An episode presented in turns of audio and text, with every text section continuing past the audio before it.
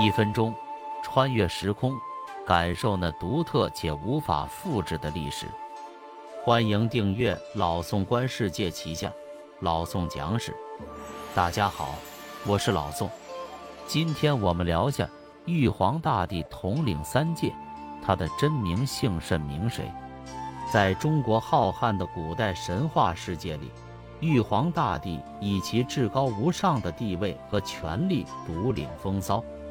那么，这位神秘的天庭主宰是如何登顶三界，又究竟姓甚名谁呢？寻常百姓或许只知道尊称他为玉皇大帝，知晓他是凌霄宝殿上众神之首，统御天地人三界，居于仙境般的玉清宫中。然而，关于玉皇大帝的真实姓名，却鲜为人知。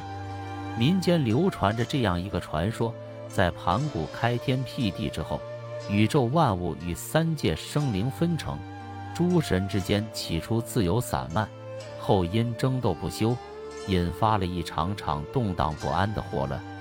为了终止这混乱的局面，太白金星受命下凡，寻觅一位能统领三界的领袖。在这则故事中，玉皇大帝原名为张白仁，因其德行出众，被太白金星找到并带回天庭。众神见此，纷纷敬仰礼拜，张白忍由此成为了万人之上、受万神朝拜的玉皇大帝。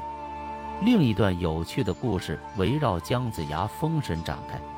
据传，在姜子牙辅佐武王伐纣、建立周朝后，奉诏册封诸神职位时，最后一个未定的位置就是玉皇大帝之位。当时姜子牙心中暗藏私心，欲将最高荣誉留给自己，却又不便直言。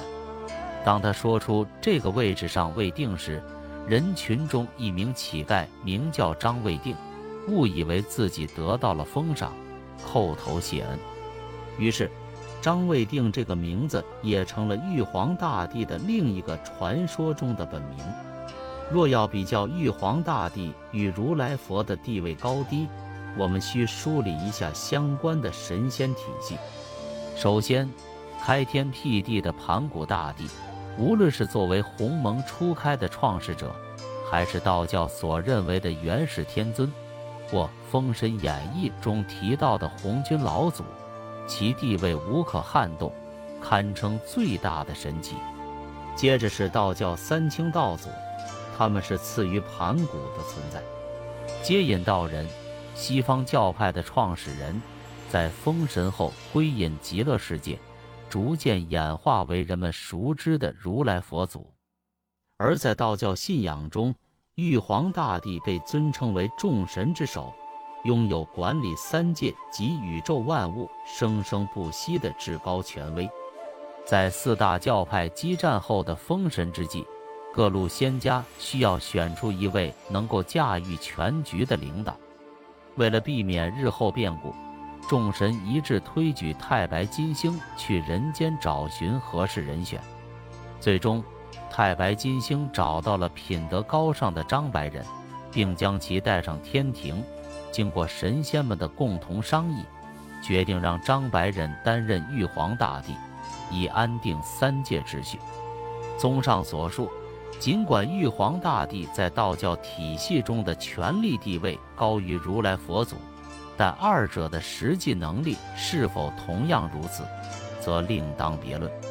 无论如何，玉皇大帝的升迁历程及其对三界的影响。都构成了中国古代神话中一道独特而深邃的风景线。好，本期的分享到这里就结束了。如果您喜欢老宋说史这个专辑，不妨给老宋订阅点赞一下。如果您能给这个专辑五星好评，并投出宝贵的月票，那就更加感激不尽了。谢谢大家，我们下期再会。